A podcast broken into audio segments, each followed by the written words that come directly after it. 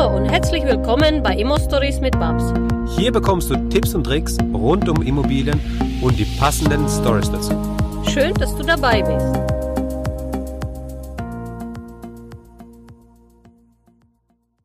Äh, Robert, äh, durch Internet kursieren Sachen, dass ich niemals Immobilie hatte. Äh, Fakt ist, jetzt im Moment habe ich natürlich gar keine Immobilie mehr. Das haben wir 2018 in unserer Podcast-Folge 25 Immo-Stories mit Babs und Max veröffentlicht.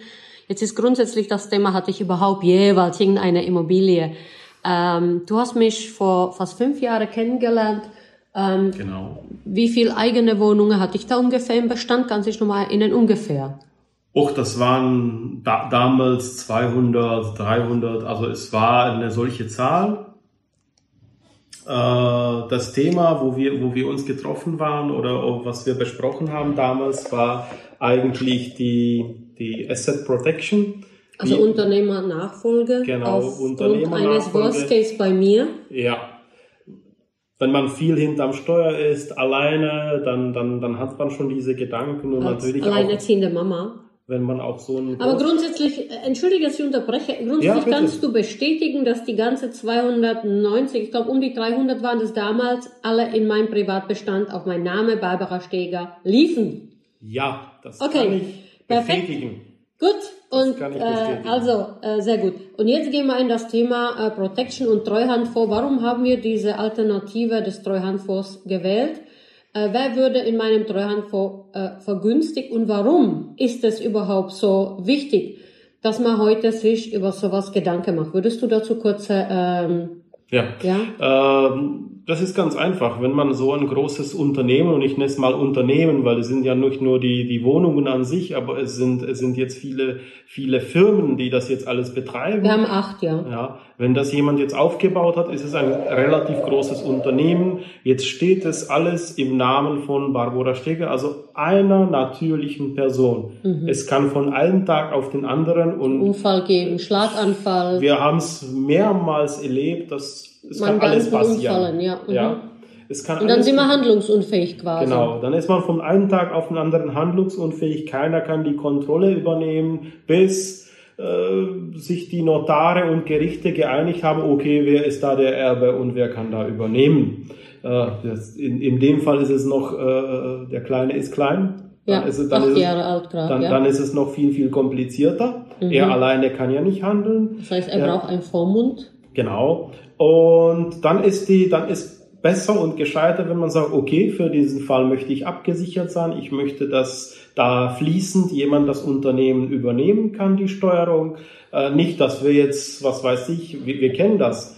Halbes Jahr, Dreivierteljahr wartet, bis sich die Gerichte und alles von der Stille bewegt haben. Also ist mal ein Jahr handlungsunfähig und damit auch platt. Und dann ist alles platt und dann ist alles weg. Mhm. Und dann ist das ganz, die ganze Arbeit äh, von, was weiß ich, zehn Jahren, äh, die, man, Aufbau, ja. die man da rein investiert hat, die ist dann weg. Mhm. Ja. Da gibst du mir aber auch schon recht, dass, dass sowas eigentlich unverantwortlich wäre. Die Menschen, die sowas im Privatbestand beibehalten werden, das ist doch crazy. Ab, Ne? ab, ja, ab einem gewissen Umfang ist das natürlich, also, also man kann es nicht alleine steuern. Mhm. Also so ein großes Unternehmen kann man nicht alleine steuern. Das heißt, es ist auch klug, dass man das macht. Mhm. Und dass man auch für den Fall, es muss ja, es muss ja nicht, es muss ja nicht endgültig sein. Das heißt, man muss jetzt nicht, also es muss ein, nicht ein Unfall sein, wo ich dann nicht mehr lebe sein, aber ich kann vielleicht, ja, was weiß ich, zwei, drei Monate im Krankenhaus liegen. Wer übernimmt dann? Mhm. Ja. Das heißt, ähm, wir haben auch schon oft das Thema gehabt, dass die Bundesbank uns angeschrieben hat und gesagt hat, du hast jetzt, du bist der Gesellschafter, hast alles bekommen, Ja, überall, ja. überall bist du zu sehen, du bist in den operative Gesellschaften, in den GmbHs als Prokurist, Ja. in, äh, in der Projekt bei SRO, also unsere äh, Prager SRO, bist du nicht der Prokurist, da bin ich, glaube ich, nur ich, weiß ich nicht mehr. Doch, du bist auch mit Doch, Prokurist. ja, ja. Und in dem Treuhandfonds bist du Vermögensverwalter des Trous. War, äh, du hast mir vorhin ganz toll erklärt, warum das so sein muss. Das heißt, ja. würdest du was zu dem Erstellen des Treuhandfonds sagen? Ich bin der Ersteller. Was Hm? Bedeutet das? Äh, Du hast es so schön hier vor dir äh, Ja, das ist, das ist, das ist ein Beschluss von dem Stadtgericht Prag hier Mhm. in, in Übersetzung ins Deutsche. Man sieht hier, das, das sind wir als Treuhänder, das sind wir hier als Verwalter. Mhm. Aber wichtig ist der Treugeber. Das heißt, der, der das, den Treuhandfonds gegründet hat, der da eigentlich sein Geld, sein Vermögen und alles reingesteckt hat. Das heißt, äh, aufgrund dieses äh, deutsche Übersetzungs steht fest, ich habe tatsächlich als Ja. Gründerin Und warum ich das auf Deutsch habe? Mhm. Ja, weil mich gerade die tschechische Bund, äh, die, die deutsche Bundesbank äh, ge gefragt hat, ja, okay, Herr Nowotny, das gehört alles Ihnen. Da meinte ich, nein. Sie, das müssen Sie dem Beschluss des Gerichtes entnehmen und es gibt natürlich Register für die, für die Treuhandfonds, wo man das alles nachlesen kann.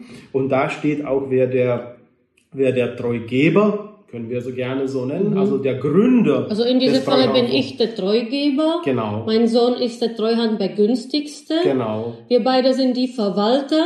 Und weswegen zwei? Das war ja die, das Genau. war ja die Warum kann ich das Ansatzfrage. nicht alleine machen? Genau. Ja. Warum bist du überall du? Du, Ja, du. ja.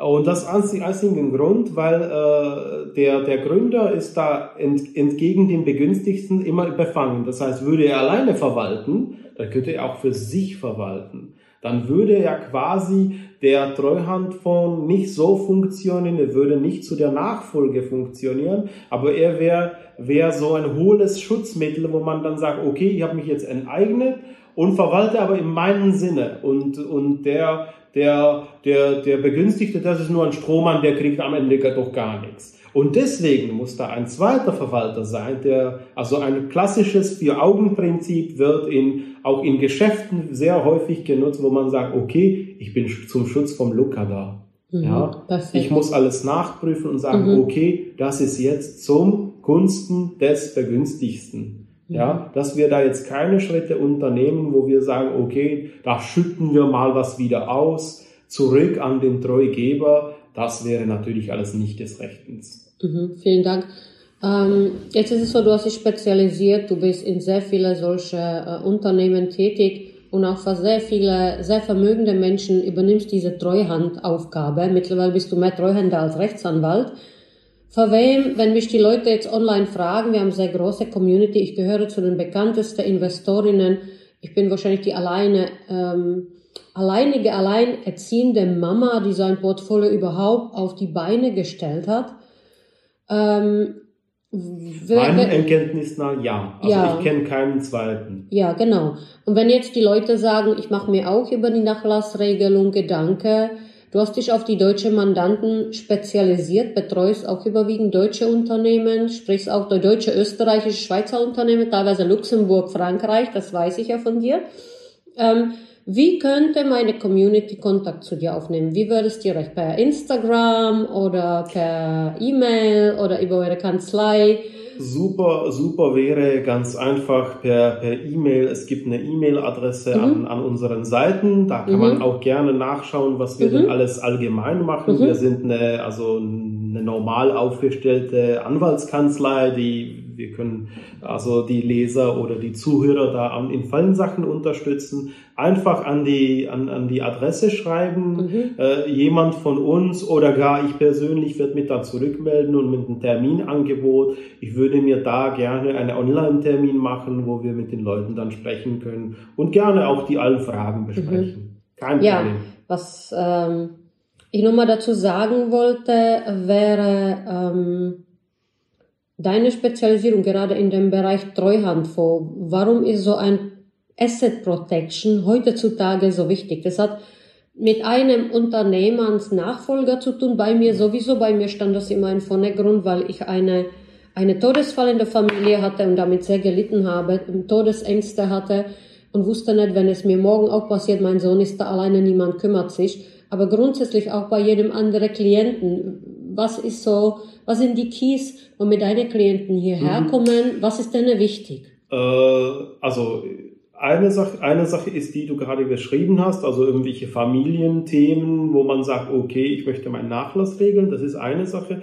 Dann ist eine äh, relativ große Gruppe, wo die sagen, okay, die, die, die, äh, die Behördenthemen in, also, also Finanzämter etc. pp. In, in, in Deutschland, Österreich, wo auch immer, sind mir viel zu lästig und viel zu kompliziert. Ich möchte da wesentlich mehr Abstand haben von diesen Sachen. Ja, so wie ich. Du hast Vollmachten und erledigst Ja. grundsätzlich alle Ja, unsere ja, Geschäfte in Prag. Ich Äh, komme nur zum Unterschrift. Genau. Und dann ist natürlich auch das Thema, ja, ich bin in der Lage, das Ganze nicht mehr steuerlich steuern. Also ich kann das, also das ganze Konstrukt kann ich nicht mehr steuern. Das heißt, dann ist es gut, sich das Ganze mal anzuschauen und sagen, okay, äh, jetzt baue ich das ganz anders auf. Vielleicht kann ich auch eine Steueroptimierung dabei hinbekommen. Mhm. Aber das kann, das ist okay. Also, das, das ist ein guter Ansatz. Wie viel Prozent muss man in dem Treuhandfonds als Steuer bezahlen nochmal für die Leute, die also, fragen? Also für eine, für eine Ausschüttung aus dem Treuhandfonds würde man 19 Prozent bezahlen. Mhm. Nur, ich sage das, das ist, das ist nur so ein Ansatz, das muss eintreffen und muss nicht eintreffen, dass das günstiger ist. Äh, man muss sich immer das ganze Konto anschauen. Äh, was, sind da, was ist da eigentlich mein Ziel? Mhm. Äh, ist da mein Ziel? Will ich da, will ich da wirklich äh, für, für eine lange Zeit meine Unternehmen absichern? Oder sind da wie, gerade das Key-Element äh, Ausschüttungen? Mhm. Dann muss vielleicht gar nicht ein Treuhandfonds in Frage kommen. Das, mhm. Da kann man sich auch andere Gibt es ja nochmal Optionen? Da, also da gibt es viele okay. Optionen. Mhm. Ja? Und die letzte Frage, die ich noch hätte, dass das Video nicht zu lang für YouTube und andere Social Medien wäre. Was kostet pauschal so eine Errichtung so eines Treuhandfonds, ja? Gibt es da eine Summe X, wo man sagt, es kommt es auf das Volumen drauf an, ja. wie groß man es ist? Genau. Weil die meisten schrecken oft davon ab, weil sie einfach Angst haben, dass es so unbezahlbar teuer ist und dann wundern die sich und sagen, ach Gott, das war ja gar nicht so schlimm, ja? Ah, es muss, es muss, also das, das ist es. Äh, es geht äh, wirklich um das Volumen. Äh, das heißt, wie viel an Assets will ich da von der Stelle bewegen äh, und in einen Treuhandfonds reinpacken, in eine Holdingstruktur. Gibt es da eine Ansatzzahl? Äh, ja, man muss sich, man muss da davon ausgehen, dass man ein paar tausend Euro ausgibt, mhm. bestimmt für die, mhm. für die Gründungssachen. Es können zwei, dreitausend, aber wir hatten auch schon Fälle, wo wir gesagt haben, okay, das wird aber bestimmt 10, 20.000 kosten. Okay. Ähm, es, ist, es kommt drauf an, wie groß man letztendlich genau, ist. Mhm. Also, also es kann, es, wenn es um ein Unternehmen geht, was eigentlich nicht so groß ist, aber ich will es einfach mal abgesichert haben, kann es wirklich nur diese paar tausend Euro mhm. sein. Äh, wenn es um, also und wir hatten hier schon so einen Fall, wenn es um 20 Unternehmen geht, die man da in eine Holdingstruktur reinpacken muss, dann kann es schon auch 10.000 okay. sein.